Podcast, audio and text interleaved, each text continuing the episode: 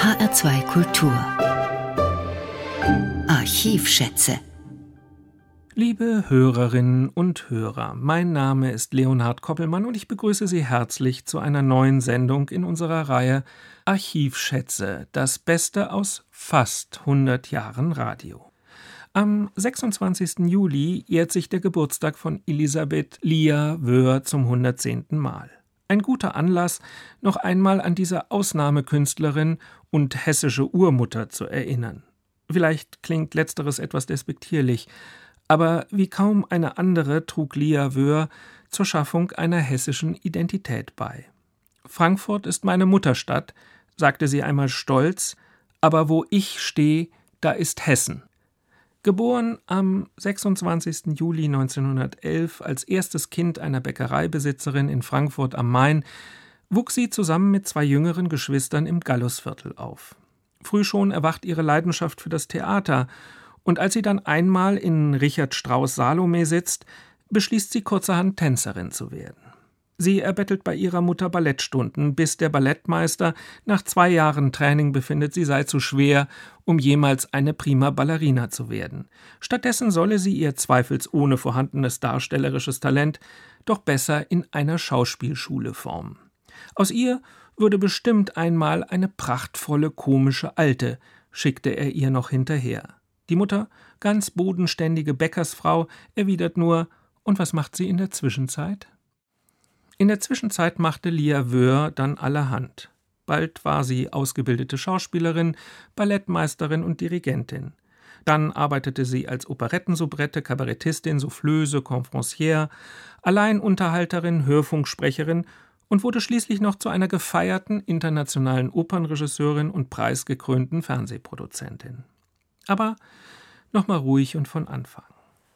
Schon bei ihrem ersten Theaterengagement in Halberstadt übernimmt sie auch Choreografien und legt darum 1933 in Berlin die Prüfung zur Ballettmeisterin ab. 1935 kehrt sie nach Frankfurt zurück, wo sie bald an das Opernhaus engagiert wird. Dort will sie in die Opernregie und beginnt das Fach von der Pike auf zu erlernen. Sie beginnt als Einhelferin, also Soufflöse, und studiert daneben Komposition, Klavier und Dirigieren an der Musikhochschule. Zusätzlichen Unterricht in Dekoration und Kostümkunde sowie in Bühnentechnik und Beleuchtung erhält sie in den Abteilungen der städtischen Bühnen. Doch kriegsbedingt bleibt Lia Wöhr erstmal jahrelang als Soufflöse im Kasten sitzen. Mit heiteren Beiträgen und Chansons in bunten Programmen beginnt sie dann ab 1940 nebenher im Rundfunk in Frankfurt und Berlin aufzutreten. Dazu kommen bald Veranstaltungen im Rahmen der Truppenbetreuung. Infolge der Schließung aller Theater zum 1. September 1944 wurde Lia Wöhr dann aber zur Firma Telefonbau und Normalzeit an eine Drehbank versetzt.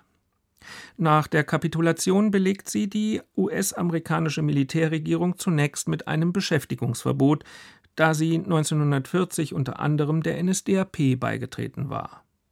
Doch schon im Oktober 1946 wird Lia Wöhr als Mitläufer eingestuft und nach einer Sühnezahlung von 1000 Reichsmark wieder als Schauspielerin und Lehrerin für dramatischen Unterricht in der amerikanisch besetzten Zone zugelassen. Unverzüglich beginnt sie sich eine neue Existenz als Confrancière und Alleinunterhalterin aufzubauen. Sie kreiert dafür die Figur des Hessenmädchens und tingelt so in oberhessischer Tracht zwei Jahre lang durch die Stimmungslokale im neu gebildeten Land Hessen. Ab 1947 tritt sie in dieser Rolle auch regelmäßig bei den öffentlichen bunten Nachmittagen von Radio Frankfurt bzw. dem später dann daraus hervorgehenden Hessischen Rundfunk auf. Bei einem dieser bunten Nachmittage dann, genau genommen am 17. September 1949, stellt sich auch eine gewisse Familie Hesselbach erstmals dem Publikum vor. In der von Wolf Schmidt erdachten und sich zum echten Straßenfeger entwickelnden Hörfunkserie übernimmt Lia Wöhr zuerst die Rolle der Tochter Anneliese, dann aber ab der zweiten und bis zur 77. und letzten Folge 1956 die Mama Hesselbach. Schon 1955 streckt Lia Wöhr dann ihre Fühler auch in Richtung des damals frisch eingeführten deutschen Fernsehens aus und unterhält als Putzfrau Hippenstiel in der Sendung Auf ein frohes Wochenende über 500 Folgen lang ihr Publikum. 1959 finden dann auch die Hesselbachs ihren Weg ins Fernsehen und Lia Wöhr übernimmt hier die Rolle der Raumpflegerin Siebenhals. Ihre bewährte Stellung als Radiomama kann sie damals im Fernsehen schon deshalb nicht behalten, weil sie den Baba Wolf Schmidt deutlich überragt hätte. Nicht weniger berühmt sind ihre Fernsehauftritte in der Unterhaltungssendung zum Blauen Bock. Dort dirigiert sie von 1966 bis 1987 als resolute Frau Wirtin im Fashion Dirndl ihre beiden Kellner Heinz Schenk und Reno Nonsens. Seit 1959 war Lia Wöhr dazu als Fernsehproduzentin fest beim HR angestellt. Dabei zeichnete sie für die Hesselbachs und Unterhaltungssendungen wie etwa Karussell ebenso verantwortlich wie für ernste Musikproduktionen.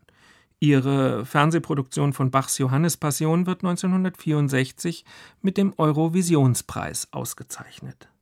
Parallel startet sie unter dem Namen Elisabetta Wöhr auch noch eine internationale Karriere als Opernregisseurin.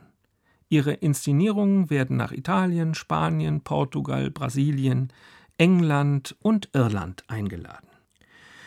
Und jetzt möchte ich Ihnen zusammen mit meinem Studiogast, dem Autoren und literarischen Chronisten bundesrepublikanischer Lebenswirklichkeiten, Frank Witzel, eine besondere Folge aus der Radioserie Familie Hesselbach vorstellen. Der Weihnachtsgast. Und warum wir Ihnen jetzt ausgerechnet eine Weihnachtsfolge im Hochsommer vorstellen, das wäre gleich meine erste Frage an Frank Witzel.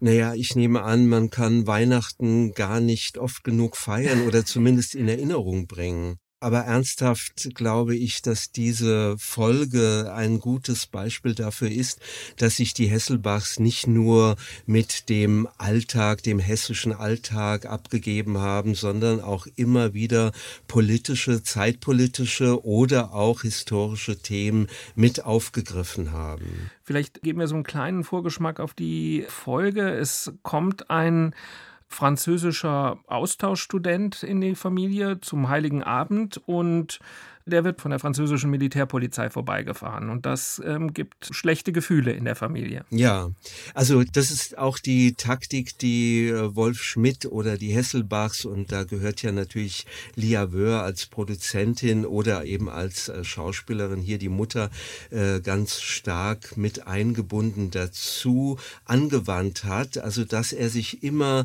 so ein bisschen in dem schlechten historischen Gewissen der Deutschen Menschen aufgehalten hat, ohne das bewusst zu benennen. Und er hat auch sich selbst da durchaus kritisch in den Mittelpunkt gestellt. Es geht ja um ihn, also um einen etwaigen Verdacht. Und das taucht auch später nochmal in der Fernsehserie auf. Natürlich dann mit einem größeren historischen Abstand. Da kam nicht mehr die Militärpolizei vorbei, aber da taucht auch auch jemand aus der Vergangenheit auf und man ist immer dem Verdacht ausgesetzt, dass der Baba dort irgendetwas auch angestellt haben könnte. Etwas angestellt heißt in diesem Falle, dass er in seiner Militärzeit im Dritten Reich in Frankreich vielleicht an einem Verbrechen beteiligt war. Auf jeden Fall, also das wird alles nicht genau gesagt, aber es schwant so ein bisschen Oradur im Hintergrund. Ja, und ja. eine schwere Schuld und auch ein durchaus äh, schuldvolles Gefühl von Baba Hesselbach. Genau. Und äh, es geht dann auch darum, wie man mit diesen Gefühlen umgeht. Also wie eigentlich die Familie reagiert, dass äh, die Interaktion zwischen Kindern und äh, dem Vater, den sie ja durchaus kritisch sehen, aber dann ihm doch irgendwie beispringen, also ein gewisser familiärer Zusammenhalt und dann natürlich auch das Eingebundensein in die bundesrepublikanische äh, Nachkriegsgeschichte.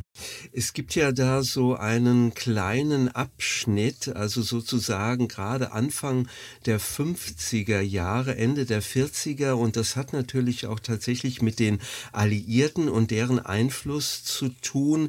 Da äh, gab es etwas, was wir heute Vergangenheitsbewältigung nennen würden. Das wurde dann aber so äh, zu Mitte der 50er Jahre hin wieder aufgehoben. Also ich würde sagen, diese Folge passt genau in diesen kurzen Zeitabschnitt in diesen Zeitgeist hinein. Vor allen Dingen auch die Tatsache, dass sie tatsächlich an Weihnachten am 25. gesendet wurde, also nicht irgendwie zwischen den Jahren oder in der Adventszeit. Das ist ja auch eine Art Statement. Aber später hat Wolf Schmidt das in den Hesselbachs auch immer wieder aufgegriffen. Man merkt, er musste irgendwie anders damit umgehen, aber er war ein durchaus kritischer Geist, der auch immer gewisse Figuren so besetzt hat, dass man schon ahnen konnte, aha, hier ist der Altnazi und äh, es kam auch immer wieder Anspielung eigentlich in jeder Folge. Also wer es hören wollte, der konnte das durchaus hören. Das ist interessant, auch beim URF-Vorläufer Rot-Weiß-Rot gab es ja. so etwas Ähnliches mit der Radiofamilie, den Florianis, die. Äh, genau. Äh, auch eben, sagen wir immer, so ein bisschen. Ja, wobei diese Familie tatsächlich ja als richtiges didaktisches Projekt geplant war. Äh, und äh, Ingeborg Bachmann hat ja einige Folgen geschrieben mhm. und die sind äh, tatsächlich fantastisch. Es gibt auch hier noch bisschen mehr so einen Blick von außen. Man geht immer so in die Familie hinein. Man klopft praktisch an, an die Tür. Also man sieht es noch so mehr auf der Bühne, ähm, während bei den Hesselbachs, da wird man gleich reingenommen man ist irgendwie noch stärker Teil des ganzen Geschehens. Und diese dramatische Qualität hat dann ja auch dazu geführt, dass es später auch ins Fernsehen übertragen wurde, was bei den vielen anderen Radiofamilien, die auch in den 50er Jahren stattgefunden haben, die Familie Brandl beim Bayerischen Rundfunk, die Familie Staudenmeier beim Süddeutschen Rundfunk, Familie Meyer-Dirks bei Radio Bremen und dann sehr viel später auch noch im Rundfunk der DDR Neumann zweimal klingeln, also eine große Tradition von Familienserien. Ja. Das ist denen allen nicht gelungen. Also hatten die Hesselbachs nochmal eine ganz besondere Qualität? Also ich würde das sagen, aber das kann natürlich auch plumper Lokalpatriotismus sein.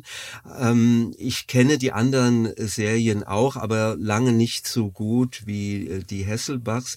Ich glaube, dass durch diese Radiofolgen, aber das hatten die anderen natürlich auch, aber bei Wolf Schmidt, Lia Wöhr hat sich das immer mehr zurechtgerückt. Also auch die Besetzung, die sich verändert hat.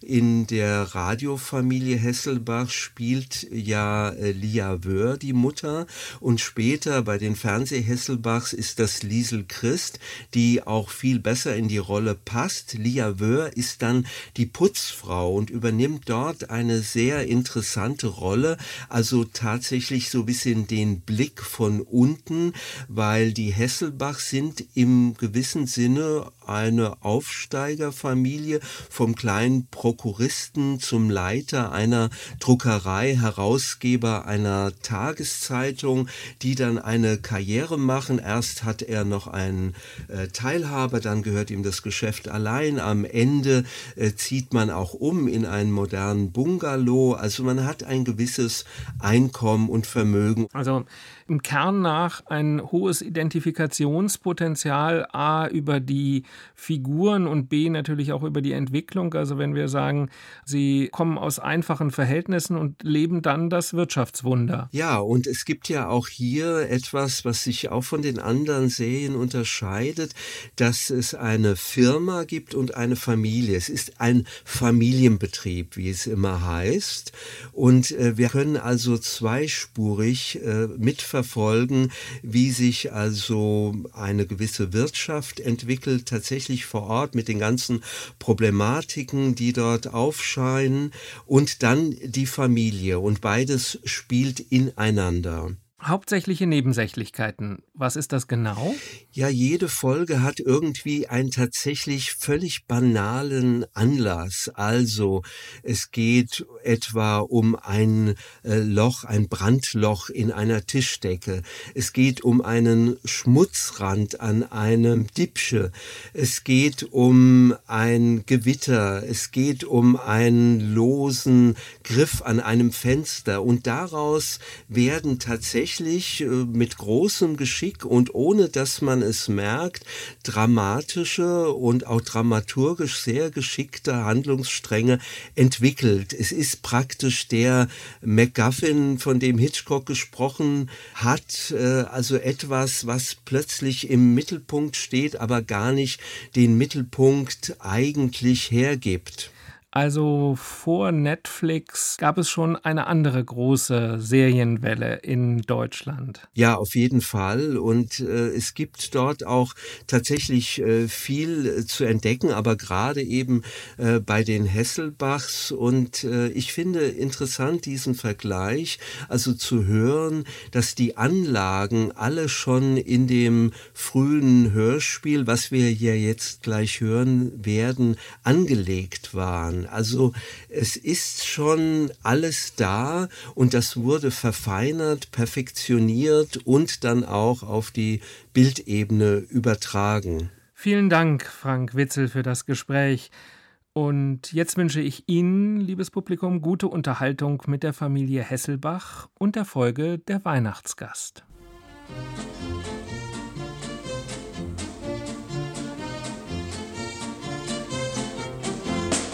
Familie Hesselbach, eine hessische Alltagschronik von und mit Wolf Schmidt. Sie hören heute Der Weihnachtsgast.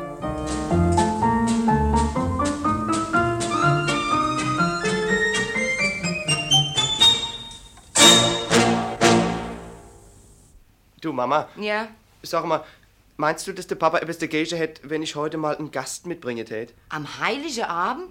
Ja, will ich sagen mal, was fällt dir denn ein? Da bleibt man doch immer unter sich. Wenigstens zur Bescherung mindestens. Ah ja, das schon, natürlich, im Allgemeinen. Bloß, das ist sozusagen ein besonderer Fall. Der kann nämlich nicht heimfahren. Die anderen von seiner Firma, die fahren all heim, aber bei ihm, da ist irgendwas mit seinem Pass nicht in Ordnung. Ein Stempel fehlt oder sowas. Oder seine Aufenthaltsgenehmigung verfällt sonst. Das ist irgendwas, ich weiß auch nicht genau was. Aufenthaltsgenehmigung? Wieso? Ei, das ist doch ein Ausländer, Mama, ein Franzos. Und die dürfen nicht so ohne weiteres nach Deutschland. Die brauchen dafür auch besondere Ein- und Ausreisegenehmigungen. Und irgendwas ist da bei ihm versäumt worden. Irgendeine lächerliche bürokratische Schwierigkeit. Kurzum, er kann über Weihnachten nicht heim. Ein Franzos? Ja. Ach, das glaubst du doch selber nicht, dass unsere Behörde um Franzos bürokratische Schwierigkeiten machen könnte. Ei, nicht unser Behörde, dem sei. Was? Das gibt's bei den Franzosen auch, bürokratische Schwierigkeiten? Na und wie? Die gibt's heute überall. Die haben all geklagt, all miteinander. Mit ein paar ganz wenigen Ausnahmen. Wer all? Ei, auf unserem internationalen Jugendtreffen. Ach, schon wieder ein Jugendtreffen. Wie oft trefft ihr euch dann? Seit Wochen hast du nichts anderes im Kopf als internationale Jugendtreffen. Ist ja doch all Quatsch. Es wäre viel besser, du tätst dich kümmern, dass du in deinem Beruf ein bisschen weiterkämst, Willi, statt dich jetzt auch noch in die Politik hineinzuhängen. Das sag ich dir, wer in die Politik sich hineinhängt, der bleibt selber drin hängen. Aber mir wolle ja gerade, dass mit dieser Politik Schluss gemacht wird, Mama. Die Politik ist ja schuld dran, dass diese ganze saudumme Grenze noch bestehe. Aber weil die Herren überall an ihre Ministerposten kleben... Also komm, Willi, lass mich in Ruhe mit dem Zeug. Es ist ja doch direkt schon lächerlich, dass ich so ein paar junge Kerle einbilde. Sie könnte die Welt ändern. Komm, ich hab grad Zeit, ich muss nach meine Kuchen gucken. ja, Mama, was ist dann jetzt mit meinem Bekannten? Ein Franzos. Zu uns. Und noch am Weihnachtsabend. Also ich glaub wirklich, Willi, du spinnst. Wieso dann, Mama? Das ist ein sehr... Ja, ja, ja, es kann ja ein sehr ordentlicher Mensch sein. Das will ich ja gern glauben. Aber ich glaub nicht, dass der Papa Was damit ist jetzt mit dem Papa schon wieder los? Denk dir mal an, Karl. Der Willi will heute Abend einen Franzos herbringen, wo er von diesem internationalen Jugendtreffer herkennt. Also ich muss ja sagen... Also es ist nämlich so... Also ich... Ich hab den nämlich bereits eingeladen. so. Ach, und wann? Vor ein paar Tagen. Aber es war noch nicht sicher, ob er kommen tät. Und da habe ich noch nichts gesagt. Aber ich, ich habe so den Eindruck, er wollte sehr gern kommen. Aber heute hat er mir geschrieben, ja, er käme. Und da müsste ich halt jetzt an die Bahn und ihn abholen. Ei, no, also das finde ich ja unerhört von dir, Willi, dass du uns einfach vor vollendete Tatsache stellst. Ei. Und einen Franzos noch dazu. Ach, ich hab genug von den Franzosen. Ich hab die Besetzung mitgemacht nach dem Ersten Krieg. Ich kenne die Franzosen, die sind alle miteinander... Komm, komm, komm, komm, Mama. Also nur nicht verallgemeinern, nicht wahr? Weil du vielleicht einmal mit einem Franzos von der damaligen Besatzung schlechte Erfahrungen gemacht hast. Ich? Schlechte Erfahrungen? Ei, meinst du denn, ich hätte mit so einem Kerl auch nur ein Wort gesprochen? Ei, wie kommst du mir dann vor, Karl? Ach so, Verzeihung. Da kennst du sozusagen also nur Die Franzosen von weitem, nicht wahr? Was dann sonst? Das wäre ja noch schöner. Ja, aber du weißt natürlich ganz genau, was die Franzosen all miteinander sind. Mein lieb Mama, was die all miteinander sind, das weißt du nicht und das weiß ich auch nicht. Mit wie vielen Franzosen hast du dann außer deiner Erfahrungen mit der damaligen Besetzung schon gesprochen? Das sagen wir mal. Ich persönlich mit noch gar keinem. Aber meine Cousine Anna. Aha, die hat mit einem gesprochen. Nein, die auch nicht. Das heißt, das weiß ich nicht. Aber jedenfalls, die hatten Unermi, der Baba. Und was der all erzählt. Ja, was der all erzählt hat, das genießt dir, um zu sagen, die Franzosen sind all miteinander. Eben, Mama, da hat der Papa ganz recht. Das sind eben diese verfluchte nationale Vorurteile von der alten Generation. Weil ihr eben nur wisst, was früher in den Zeitungen geschrieben worden ist. Und weil ihr keine Ahnung habt von der Wirklichkeit. Aha, und du hast diese Ahnung natürlich. Ja, die hab ich auch. Denn ich kenne die Franzosen. Aha, auch all miteinander. All miteinander nicht, aber da waren so viele auf dem Jugendtreffen und all feine Kerle, alle. Und wer da etwas anderes behauptet, der hat eben keine Ahnung. Die Franzosen sind alle feine Kerle. Aha. Jawohl. Alle, alle. Jawohl. Hm, hm. Darf man vielleicht mal fragen, mit wie viel Franzosen du schon gesprochen hast? Mit mindestens zehn, wenn nicht noch mehr. Oh, Das ist ja enorm.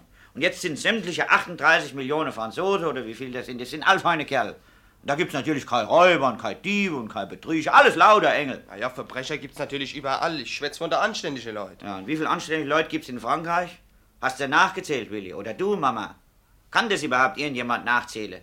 Ich euch frage, wie viele anständige Leute gibt's dann bei uns? Nur in der Stadt, nur in der Straße, nur in dem Haus. Gar nichts könnt ihr mir das sagen. Ich weiß jedenfalls, dass im Jahr 1923 ein Marokkaner bei dem Unermieter von meiner Cousine Anna einfach hineingekommen ist. Gar nichts, wissen wir, absolut gar nichts. Und da kann passiert sein, was will, und da kann der Zeitung gestanden haben, was will. Das sind immer nur Einzelfälle, aus denen man nie Schlüsse auf ein anderes Volk ziehen kann. Das Einzige, was wir kennen, das ist Vermute. Und was ich vermute, das ist, dass es in jedem Land anständige und unanständige Leute gibt. Gescheite und dumme, vernünftige und unvernünftige. Und dass man die nicht alle über einen Leiste schlagen kann. Aber die anderen hauen uns Deutsche ja auch alle über einen Leiste. Liest du denn keine Zeitungen? Die Franzosen behauptet doch all mir wären Kriegshätte und Militaristen und was nicht all und wollte wieder Kriegskirche machen und wir wären gefährlich und man müsste sich vor uns in Acht nehmen, vor uns. Und neuerdings sind sie auch wieder empört, dass wir auf einmal wieder nicht militaristisch genug sind.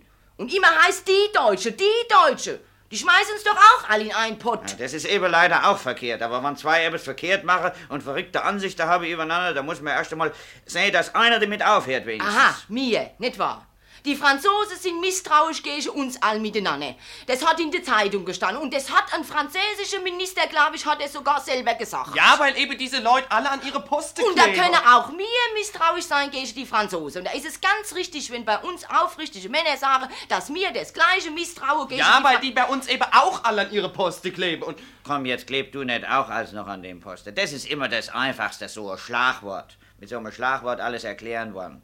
Ich kann mir ein angenehmeres Leben vorstellen, als das von einem Minister heutzutage. Und ich denke, was ich allein meiner Familie, in meinem Geschäft jeden Tag für ein Ärger hab mit den Leuten, und das sind nur ein paar Leute, aber mit wie vielen Leuten hat so ein Minister zu tun, und sich herumzuärgern? Und von wem wird dem nicht alles in der Ricke gefallen und wer sucht nicht in den Dreck zu ziehen? Ganz abgesehen davon, dass er auch immer damit rechnen muss, dass ihr ein Fanatiker kämmt und knallt mir Kugel in den Bauch. Nein, nein, nein, ich will euch mal was sagen.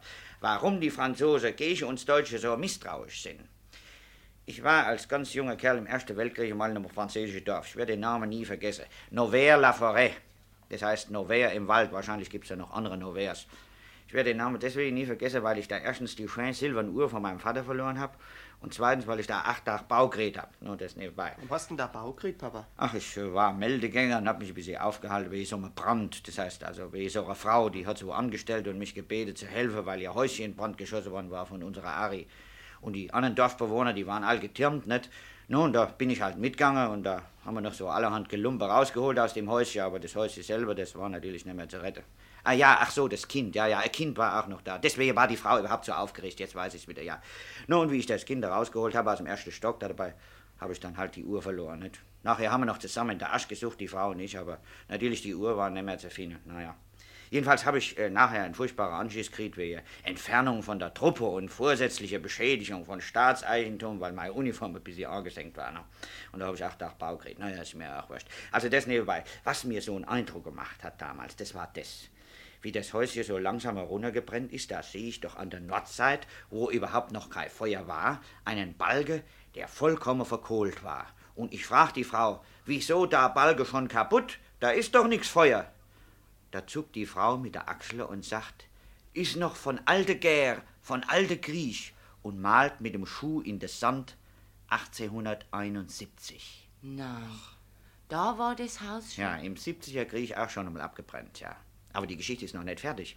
Im letzten Krieg, im Mai 40, da war ich mit meinem Grad in Frankreich so durch die Geografie und denk mal, Mensch, hier muss das doch gewesen sein, wo du die Uhr verloren hast. Das war eine scheiß silberne Uhr, eine Repetieruhr, wo man auf so ein Knöpfchen gedrückt hat und dann hat sie immer die Stunde geschlagen mit so einem schönen, hellen Tönchen und der Name von meinem Vater war eingraviert, Wilhelm Hesselbach. Naja, und man ist ja schließlich neugierig, so Orte nach mehr als 20 Jahren mal wiederzusehen. Kurzum, ich fahre also mit meinem Grad nach Novella-Forêt. Hast du wieder Baukrieg deswegen? Diesmal nicht, aber das Haus habe ich wieder gefunden.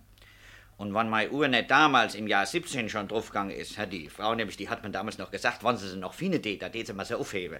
Also im Jahr 40, da ist die Uhr jedenfalls bestimmt draufgegangen. Ist das Haus wieder abgebrannt? Artillerie-Volltreffer. Ho, ein einziger Trimmerhaufen. Das ganze Dorf übrigens. Weiß der Teufel, warum die das so zusammengehauen haben. Ich glaube, es war ein Bataillonsgefechtsstand drin oder so etwas. Und kein Mensch mehr dort. Naja, bin ich halt wieder weiter. Aber wenn ich mal jetzt so denk, dass dieses gleiche Häuschen innerhalb von 70 Jahren dreimal von Deutschen kaputt gemacht worden ist, dann schließe ich, mir habe es kaputt gemacht, mir habe es kaputt geschossen, nicht? Da kann ich's denen Leuten, die da drin wohnen, nicht übel nehmen, wenn sie Angst haben, dass es ihnen noch ein viertes Mal passiert. Tja, das war Novella Forêt. Du, Baba. Ach, du bist auch da, Anles. Ja, ich höre schon die ganze Zeit zu. Du, mir ist es, als ob ich den Namen Novella. Wie war das? Novella Forêt. Ja, so, Novella Forêt. Das habe ich neulich irgendwo in der Zeitung gelesen. Ich glaube, das war was mit Auslieferungen. Ja, ja, das war irgendein Streit, weil die amerikanische Besatzung einen Mann an Frankreich ausgeliefert hat, wo angeblich dabei war, wie das Dorf kaputt gemacht worden ist. Ja, Novella Forêt. Ja, das ist doch auch so ein großer Prozess. Äh, da wären Kriegsverbrechen begangen worden. Ja, habt ihr das denn nicht gelesen? Nein. Ja, und die französische Besatzungsmacht, die tät in größtem Umfang nach alle deutsche Fahnder, wo zu deren Einheit gehört habe, die das Dorf dahin gemacht hat. Die französische MP und Kriminalpolizei, all die, das ist so Leute so. Da, da, da haben wir's. Jetzt sag du nur noch zu dem jungen Mann, wo der Wille uns anbringen will, dass du das Dorf kennst und dort gewesen Ach, was bist. Blödsinn, Mama. Ich hab doch gar nichts mit der Beschießung zu tun. Wenn in dem Krieg jeder so viel Kriegsverbrechen begangen hätte wie ich, da wäre schon alles gut. Da wäre kein Haar gekrümmt worden. Ja, aber beweist du denen doch das erste Mal. Warum soll ich dann etwas beweisen? Es klagt mich ja niemand an. Ist ja auch nichts anzuklagen. Ha, das wäre noch einmal schöner. Na, die sollte nur kommen. Ja, dann wärst du, der Prokurist Hesselbach, ist der gesamte Westmächte schon zeigen, gell? Die werden direkt Angst kriegen vor dir. Jedenfalls ist es nicht nötig, dass du überall ausposaunst, dass du auch in diesem Dorf gewesen bist, wo sie jetzt Sindebeck suchen, weil sie die richtige ja doch nicht kriegen. Ja, und in der Zeitung hat nämlich auch gestanden, dass der Mann, der nach Frankreich ausgeliefert worden ist, dass der nachweisen konnte, dass er überhaupt nie in Frankreich war, dass er überhaupt erst in Russland zu der Einheit versetzt worden ist, die daran beteiligt war. Aber das hat ihm alles nichts genützt. Ja, das ist natürlich furchtbar, sowas. Also, dass die immer noch nicht aufhören, im Namen der Demokratie Leute gefangen zu halten und gar zu verurteilen, von denen sie genau wissen, dass sie unschuldig sind. Aber deswegen braucht ihr noch lang nicht hochdramatisch zu zittern um mich, bloß weil ich auch mal in diesem Novella Forêt war. Ja, es ist jetzt, Papa. Der Pierre hat mir geschrieben, er kommt um halb sechs an. Das kann nur der Zug um 17.24 Uhr sein. Also, wenn es euch natürlich unangenehm ist, dann müssen wir eben zusammen in ein Lokal gehen. Dass er heute Nacht bei mir auf dem Sofa schläft, da der Kirche wird ja wohl nichts einzuwenden sein. Was? Und du willst nicht zur Ach, Bescherung? Unsinn kommt überhaupt nicht in Frage. Hättest dann zwar ruhig mal vorher was sagen können, Willi, aber so ist es. Ich werde ja vorher nie informiert. Aber natürlich jetzt, wo du ihn eingeladen hast, da können wir ihn doch nicht ausladen. Und er wird ja doch wohl hoffentlich ein passabler Mensch sein, wenn du ihn eingeladen hast, obwohl man bei dir nie weiß. Der Pierre, och, der ist prima, sag ich euch. Der hat mir gleich gefallen. Aber ich hab mich natürlich nicht so recht getraut, ihn anzusprechen. Aber wie wir uns erst einmal vorgestellt hatte, da war der so hundsmäßig nett zu mir, du. Also, der hat sich direkt um meine Freundschaft bemüht und erzählt von sich daheim. Und ich hab erzählt von uns daheim. Ah ja, no ja, no ja, ist ja recht, ja. Also er soll uns willkommen sein, fertig. Ja, nu ja, aber. Aber auch zur Bescherung, Papa? Gerade zur Bescherung. Erstens kann ich mir vorstellen, dass der gerne mal kennenlernen will, wie bei uns Weihnachten gefeiert wird. Dann die feiern's ja da drüben ganz anders, nicht? Und zweitens wird dann diesmal wenigstens nicht geheult. Ach, wer soll dann heulen? Von Solle kann überhaupt kein Retter. Aber ihr heult doch immer, du, die Annelies, an Weihnachten. Ihr findet immer einen Grund, unterm Christbaum zu heulen. Vor Rührung oder was weiß ich. Und ich kann das nicht ausstehen, solche sentimentale Szene. So widerwärtig ist mir das. Oh, Papa, verputzen. schön, du hast ja auch schon alles geheult. Na ja, nun, wann rundherum alles in Rührung zerfließt, wie, wie soll man dann das Wasser halten können? Da kämm's mir natürlich auch und ich weiß nicht warum. Na, also, wenn ein Fremder dabei ist, da werdet ihr euch hoffentlich ein bisschen zusammennehmen. Also, Willi, hopp los, hol deinen Freund ab, fertig. danke, Papa. Also, Wiedersehen. Wiedersehen. Wiedersehen. Halt! Willi, einen Augenblick. Was ist denn noch? Wir wollen jetzt auf jeden Fall mal verabreden, dass mir vor diesem jungen Mann und vor sonst auch niemand diesen Namen, äh, wie war der von dem französischen Dorf, Dan Nova. Novella Forêt. Richtig, Novella, äh, ist ja egal. Novella Forêt. Also jedenfalls, dass dieser Name nicht genannt wird. Wann das ein großer Prozess ist und wann die Franzosen hier überall noch nach Leuten fahren, die in dem Dorf gewesen sind, da ist es ja nicht nötig, dass an die große Glocke gehängt wird, dass der Baba auch da war. Also, Mama, jetzt hör ich mal zu. Jetzt mach Vorsicht doch ist besser als Nachsicht, Baba. Man weiß nie, welche Kreise sowas zieht. Man weiß, wem du das schon alles unnötigerweise erzählt hast, Karl. Da hast immer die Weiber tratschen so viel rum. Aber ich möchte mal wissen, ob es was Geschwätzigeres gibt als ein Mann, der von seinen Kriegserlebnissen erzählt. Bitte, bitte, bitte, bitte, ich werde in dieser Familie überhaupt nichts mehr sagen. Ich werde in Zukunft nur noch das Maul halten und das Geld abliefern. Denn darauf wird ja wohl trotz allem immer noch Wert gelegt. Komm, komm, komm, Karl, jetzt fang nicht am Heiligen Abend Krach an. So nicht am Heiligen Abend. Da haben wir doch meistens Doch, Krach. wir haben keinen Krach, das sind immer nur die Nerven.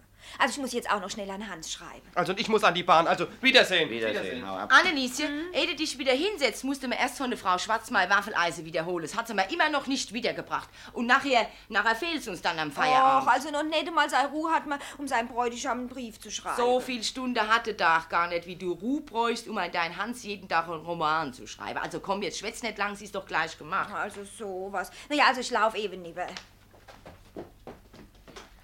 Zieh da was an! Ach, brauche ich ja doch nicht für die drei Schritte über die Straße. Ach, also ewig wird mir wie ein Kleinkind behandelt. Wie ein kleines Kind. Waffeleise. Blöd. Hätte die Altscheckel auch wirklich selber zurückbringen können, wann sie schon lumpen muss. Na, Also in meinem Haushalt wird grundsätzlich nichts verboten. Puh, ist aber kalt draußen.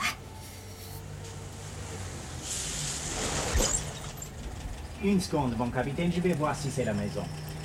Allô, mademoiselle Allô, Fräulein Ja, bitte? S'il vous plaît, in diese Haus, äh, verstehe. In diesem Haus, meinen Sie? Oui. Äh, ja, was ist mit diesem Haus? Vous savez peut-être s'il y a ici des nommés Esselbach.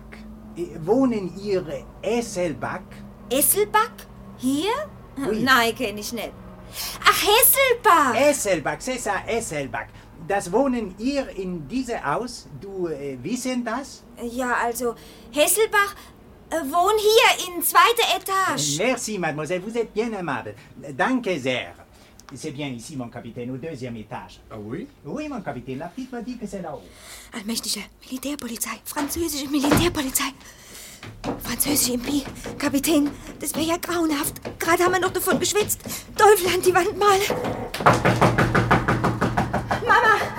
Schnell! Ja, ja, ja. Was ist denn das für eine Art, Annelie? Mama, Papa, ohne vom Haus ein Jeep mit französischer Militärpolizei. No, und? Der Fahrer hat mich gefragt, ob hier Hesselbach wohnt. Und ich, ich, ich war so verdattert, ich habe auch noch Ja gesagt. Und im Jeep, da hat ein Mann in Zivil gesessen, aber der Fahrer hat zweimal zu ihm gesagt, Mo Kapitän. Also ist es ein Hauptmann in Zivil, wahrscheinlich ein Geheimer. Na und, was riecht sich dann da so auf? Das wird mit dem Willi seine Bekanntschaft zusammenhängen. Der macht doch neuerdings in internationale Beziehungen. Vielleicht ist das auch wegen dem jungen Franzos, den er da jetzt von der Bahn holt. Dem seine Papiere sollen doch nicht in der Ordnung sein. Was hast du mir da erzählt, Mama? Na, vielleicht schnappe den jetzt seine eigene Leute. Nein, ich habe das bestimmt Gefühl, die kommen wegen dir, Papa. Ja, das Gefühl habe ich auch, Wegen Karl. mir? Was soll dann Wie wegen mir mir? vorhin von diesem französischen Dorf geschwätzt habe, da habe ich ja direkt eine Ahnung gehabt, dass es da damit heute noch irgendwas gibt, Karl. ist ja- Karl, die wollen dich abholen.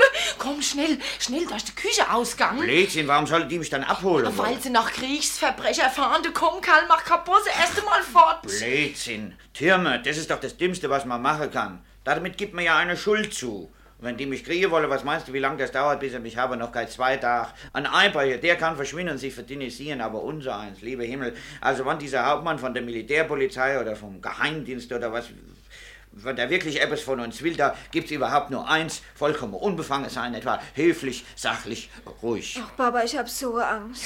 Ich habe auch Angst, nicht wahr? Wenn man hier die Militärpolizei, die sucht dich, ein Hauptmann vom Geheimdienst wird gleich erscheinen. Ich möchte mal wissen, wer da keine Angst hat, nicht wahr? Aber man darf sie eben nicht zeigen, die, die Angst. Das war beim Barras auch so. Angst hat jeder gehabt, aber gezeigt hat sie keiner. Und in der Zeitung steht dann Heldentum. Komm, Marieche, nicht zittern. Komm, komm, komm, komm, komm. Das kommt doch immer alles ganz anders.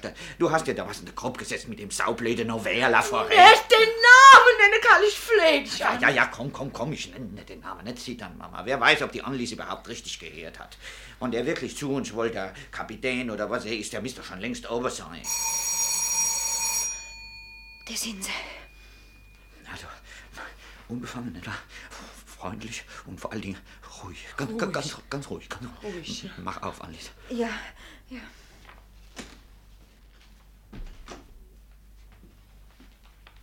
Guten Abend. Mein Name ist Leblanc. Äh, mein Name ist Hesselbach. Äh, meine Frau, meine Tochter. Oh, gnädiges Fräulein, das waren Sie. Und an der Pforte. Die Dame, welche der Chauffeur hat gefragt, wohnen hier Hesselbach, nicht wahr? Ja, das war ich. Äh, ja, meine Tochter hat sie uns bereits angekündigt. Sehr liebenswürdig, gnädiges Fräulein. Also dann, ich sehe, Sie haben mich erwartet, nicht wahr? Äh, ja, also, äh, wie man es nimmt, nicht wahr? An sich gewiss, ja. Äh, bitte doch, näher zu kommen, lese doch ab. Mama, hilf doch mit dem Herr. Ja. Ähm, kann Ihre Aktentasche hier draußen bleiben oder äh, es lieber mit nein? Oh, das macht gar nichts aus. Danke sehr. So, bitte kommst doch. Kommst doch näher ins Zimmer. Bitte wollen Sie nicht hier äh, vielleicht Platz nehmen. Ihr, ich? Ja. Wollen Sie nicht in dem Fauteuil, gnädige Frau? Äh, äh nein, äh, äh, danke. Bitte nein. Darf ich Ihnen vielleicht äh, was anbieten? Schnäpschen, Zigarre? Oh, danke sehr. Ich rauche nicht und ich trinke nicht. Ich bin eine sehr langweilige Person. Tja. Ihre Familie ist nicht vollzählig, nicht wahr? nein, äh, mein Sohn Willi ist nicht daheim, ja. ja aber wird vermutlich bald kommen. Also. Ja, er, äh, es ist ziemlich kalt wieder, nicht wahr? Äh, ja, ja, ja, ja, die Kälte ist äh, beträchtlich, ja. Und es kann noch kälter werden. Ja, wenn es nicht so bleibt. Sei denn, es wird wieder wärmer. Ja, tatsächlich. Ja. Solle dies immer bei Vernehmungen machen. Erst vom Wetter anfangen und dann so ganz nebenbei. Ja, Herr Esselbach, also nun, Sie wissen ja nun, wie ich heiße, aber Sie wissen nicht, was ich bin. Nun, ich muss Ihnen sagen, dass ich lange gebraucht habe, Ihnen zu finden. Mich? Ja. Sie, Sie, Sie haben meinen Mann gesucht? Ja, ich habe bekommen eine erste Hinweis auf Sie durch Herr Brunner. Brunner? Kenne ich nicht. Aber er kennt Ihnen. Bitte ich? überlegen Sie. Er hat mir gesagt, Sie haben eine Tochter genannt Anneliese und einen Sohn mit Namen Willi. Ich glaube, das ist zutreffend doch, nicht wahr? Ja, das, das, das trifft allerdings zu. Aber ich kenne keinen Brunner. Ich, ich kenne ich kenn ihn wirklich nicht. Nein, mein Mann kennt ihn wirklich nicht. Oh doch, Sie kennen ihn. Sie werden sich gleich erinnern. Feldwebel Karl Brunner. Allmächtig, ja, da hat ihn einer verleumdet, um sich reinzuwaschen. Feldwebel Brunner? Feldwebel Brunner, das ist alles schon so lange her, gell?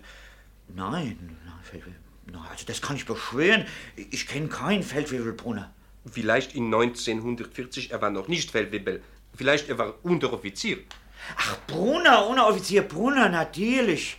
Ja, natürlich, ja, der war, er war doch in Frankreich mein Beifahrer im Grat. Das heißt also gelegentlich, eigentlich gar nicht so oft bin ich mit dem gefahren. Der ist ja dann versetzt worden. So, ja, wo ist er dann jetzt, der Brunner? Wo er ist im Moment, das kann ich nicht sagen. Ich habe ihn kennengelernt vor drei Jahren ungefähr, als ich war noch in der Armee als Vernehmungsoffizier. Man sagt in Deutsch, glaube ich. Er war gefangen, natürlich. Und ich habe mich mit ihm unterhalten und dabei, er hat ihren Namen genannt. Feldwebel Hesselbach, nicht wahr? Ja, ja, ja, allerdings. Ja, aber, aber ich, ich, glaube nicht, dass der Brunner irgendetwas Nachteiliges über mich. Wie gesagt, wir, wir haben auch nur sehr wenige Fahrten zusammen gemacht. Ja, das hat er mir gesagt. Wenige Fakten. Ja. Davon eine nach Nouvelle-la-Forêt, nicht wahr? Äh, ich sehe, Sie sind in einer, in einer Weise über mich im Bild. Tja, nicht wahr? Das hätten Sie nicht gedacht. Ja, ja, ja, hat denn der Brunner Ihnen nicht gesagt, dass wir in Nouvelle-la-Forêt lediglich... Dass Sie lediglich in Nouvelle-la-Forêt wollten besuchen, ein Haus, in dem Sie im vorigen Krieg haben verloren Ihre Uhr. Annelies, die wissen ja alles. Aber das ist echt Baba, welche der verfluchte Uhr rennt in sein Unglück. Das ist doch korrekt, nicht wahr? Äh, das stimmt. Ja, stimmt. Ja, ich habe dann den Herrn Brunner aus den Augen verloren ich wurde versetzt. Aber ich fürchte, er ist verwickelt geworden in einen Prozess von Kriegsverbrecher oder wie man sagt in Deutsch, Kriegsverbrecherprozess. das ist ein sehr schweres Wort. Ja, ich bin überzeugt, dass der Unteroffizier Brunner genauso wenig ein Kriegsverbrechen begangen hat wie beispielsweise ich selber. Sicher. Er hat einen sehr guten Eindruck gemacht. Aber er hat gehört, glaube ich, zu einem Regiment, das wird kollektiv verantwortlich gemacht. Übrigens, ich glaube, das ist auch Ihr früheres Regiment. Ja, ja, ja und, und, und Sie finden es richtig, nicht wahr, dass Menschen, die persönlich ohne Schuld sind, zu Verbrechern erklärt und als Verbrecher verurteilt werden, bloß äh, weil sie zufällig zu einer Einheit gehört haben, in der man die wirkliche Täter vermutet. Das finden Sie richtig. Ich? Um Gottes Willen, ich finde es furchtbar, ganz unhaltbar. Ich glaube, die meisten Franzosen denken so. Und viele französische Juristen haben protestiert, aber es war da ein Gesetz, ein Gesetz, das war zustande gekommen unmittelbar nach dem Krieg, unter dem Eindruck der Empörung, unter dem Eindruck von Gefühlen, die damals die Gefühle des französischen Volks waren. Aber heute ist sich jeder vernünftige Mensch darüber klar, dass in einem Krieg oder kurz nach einem Krieg alle Menschen ganz anders reagieren als in normalen Zeiten. Man kann Unrecht niemals mit Unrecht, äh, wie sagt man, sühnen. Ja, eben, aber trotzdem finden diese Prozesse ja immer noch statt. Und das ist eben eine schreckliche Maschinenpolitik. Es ist eine so quälend dumme, langsame Maschine. Eine Maschine mit einer eigenen, bizarren Logik. Es ist schrecklich, in diese Maschine hineinzugeraten. Niemand kann da helfen, nur die Zeit. Auch diese Prozesse hören auf. Es ist schon vieles aufgehoben worden, viele sind entlassen. Ja, aber sehr viele sind auch drüber noch gefangen und können sich nicht verteidigen. Man kann offen nur für sie. Die Zeit wird arbeiten.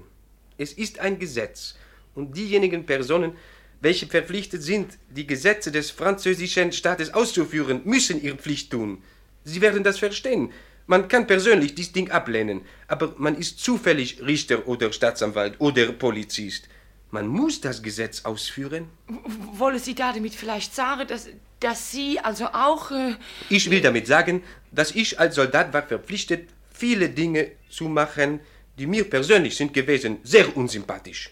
Ich vermute, Herr Hesselbach, es wird Ihnen als Soldat gegangen sein, genau ebenso. Genau so, ja. Es gibt eben Sachen, die man als Soldat einfach tun muss. Die Frage ist nur, wie man sie tut. Und dass man bei diesem Wie immer ein anständiger Kerl bleibt. Was wissen dann mir kleine Leute von der großen Strategie? Was wissen mir von der großen Politik? Gar nichts.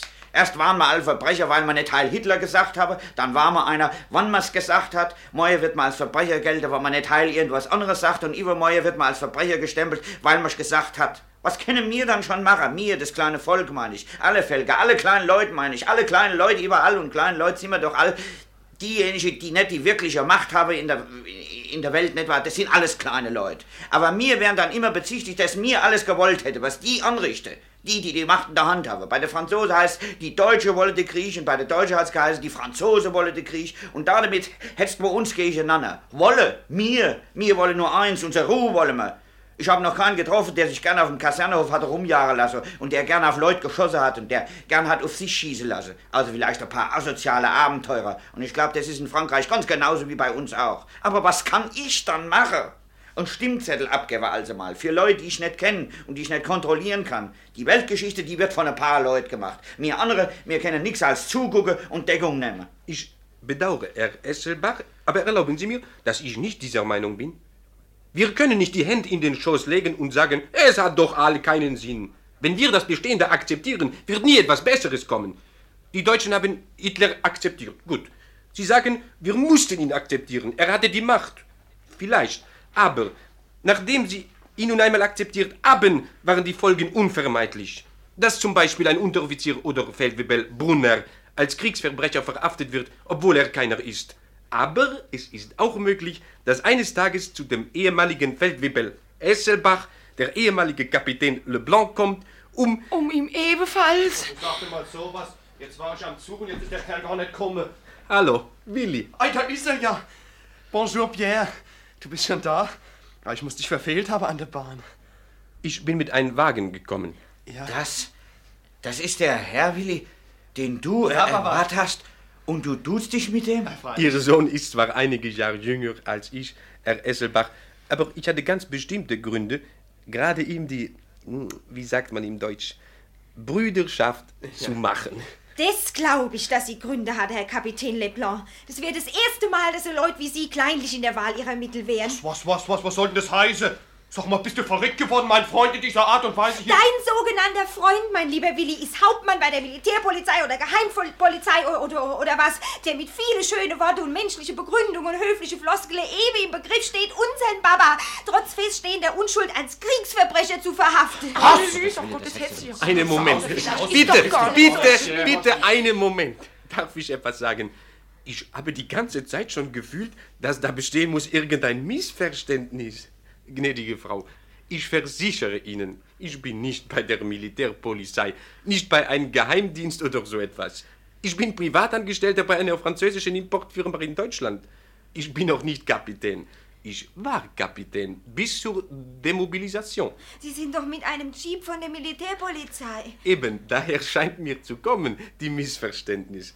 Ich habe einen ehemaligen Kamerad getroffen, der jetzt ist Kapitän bei der Militärpolizei. Und ich habe ihn gefragt, ob nicht zufällig einer von seinen Wagen fährt, ihr er, der mich können mitnehmen. Nun, er hat eine solche Wagen und er hat mich dem Fahrer natürlich vorgestellt als Kapitän Leblanc. Denn Sie wissen, ein Zivilmensch geht nicht, nicht viel bei der Armee. Ich habe niemals, um Gottes Willen, mon Dieu, niemals die Absicht gehabt, Herrn Esselbach zu verhaften oder anzuklagen. Im Gegenteil. Ja, aber, ja, aber entsch entschuldigen Sie, Sie kennen aufs genaueste meine Verhältnisse. Sie, Sie haben mir selbst erklärt, dass Sie seit Jahren nach mir Nachforschungen angestellt haben. Was? Davon hast du mir ja überhaupt kein Wort gesagt, Pierre. Dafür ich ab stattdessen mit dir gemacht, Brüderschaft, mein Freund. Und wenn man Brüder ist, dann spielt auch der Vater eine bestimmte Rolle. Nun, ich habe ganz einfach deswegen nach Ihnen nachgeforscht, Herr Esselbach, weil ich sozusagen Sie wie ein Vater ansehe. Karl? Ja, ich. Ja, ich. Ich wüsste aber im Augenblick wirklich nicht. Karl? Oh nein, nein, nein, nicht so, wie Sie jetzt denken, aber es ist furchtbar mit mir. Ich mache alles verkehrt, ganz verkehrt, lauter Komplikationen. Sie sind selbstverständlich nicht mein Vater, aber ich erlaube mir, Sie anzusehen wie einen Vater. Ja, sehr freundlich, aber das verstehe ich nicht. Sie erinnern sich an Nouvert-la-Forêt? Ja. Am 24. Dezember 1917 wurde da ein Haus in Brand geschossen. Ja. Eine Frau hat Sie gebeten, ihr zu helfen. Ja. Ihr Name war Marie Leblanc.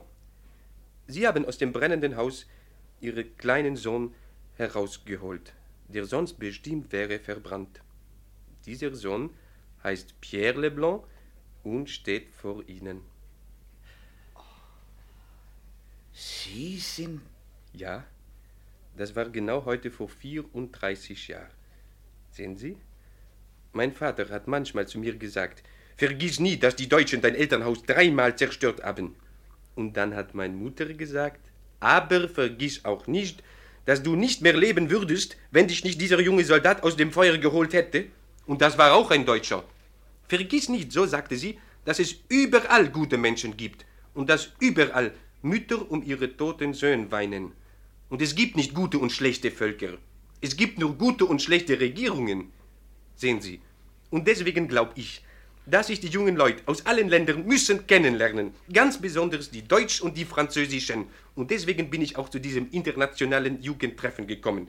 Und auf einmal, ich mache dort Bekanntschaft mit einem jungen Mann und er stellt sich vor und er nennt Ihren Namen. Ihren Namen, das Einzige, was ich wusste von Ihnen. Da habe ich mich also befreundet mit Willi. Nun, und dann habe ich mir also in meinen Kopf gesetzt, dass ich muss mit Ihnen Weihnachten feiern. No, Bitte verzeihen Sie, ich glaube, ich habe alles ganz dumm angefangen, weil ich wollte eine Überraschung machen. Ich wollte kommen und einfach...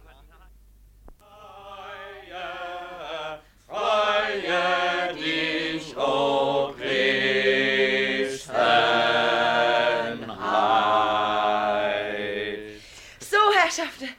Viel ist es ja nicht, was mein Christkindchen jedes Jahr gebracht hat. Aber immerhin... Oh, gell? Mamache. Lass uns doch erst einmal ein bisschen den Baum angucken. Ob der Hans jetzt auch so was ähnliches hat wie ein Tannenbaum? Ach, dass man sich nicht einmal zu Weihnachten sieht. Und das, das nennt sich verlobt.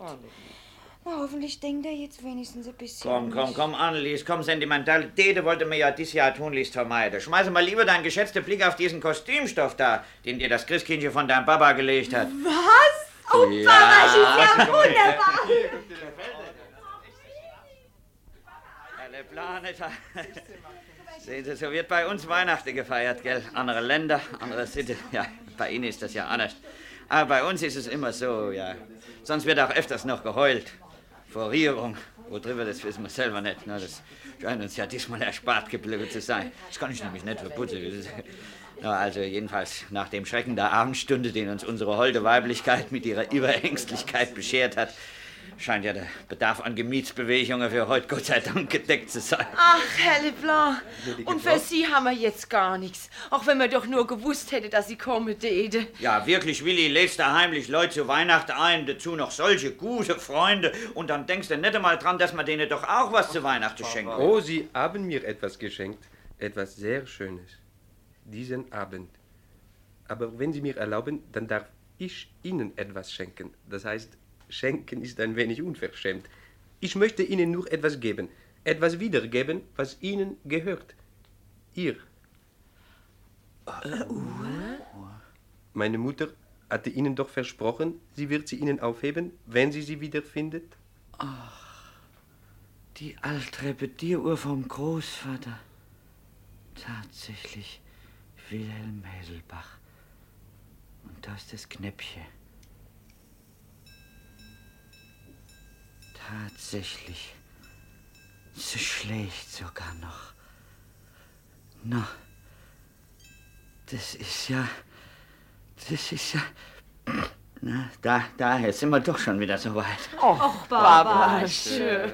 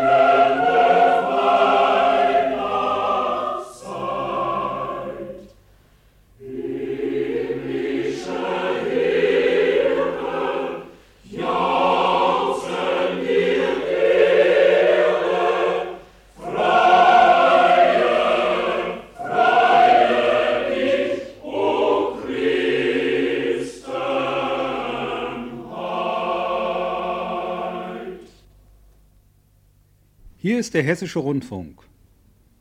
Aus der Alltagschronik der Familie Hesselbach hörten Sie eine Episode unter dem Titel Der Weihnachtsgast. Das Manuskript schrieb Wolf Schmidt. Die Personen unseres Spiels waren Vater Hesselbach Wolf Schmidt, Mutter Hesselbach Lia Wöhr, Annelies Sophie Engelke, Willi Jost Siethoff, Pierre Leblanc Hans-Georg Kuhlenkampf, ein französischer Fahrer Kurt Glass. Die Spielleitung hatte Karl-Heinz Schilling. Das war Archivschätze, das Beste aus fast 100 Jahren Radio. Heute im Gespräch mit dem Autoren Frank Witzel über Haltung und Unterhaltung, die Ausnahmekünstlerin Lia Wöhr und die Familie Hesselbach. Die Sendung finden Sie auch in unserem Podcast-Angebot auf hr2.de und in der ARD Audiothek. Und wenn Sie Lust auf noch mehr Hörspiel haben, dann schalten Sie doch morgen Nachmittag um 16.04 Uhr das Dschungelbuch an. Eine Neuinterpretation des weltberühmten Literaturklassikers von Rudyard Kipling als Erzählkonzert mit Christian Brückner und dem elfköpfigen Wilden Jazzorchester. Alles hier auf HR2 und zum Nachhören im Netz.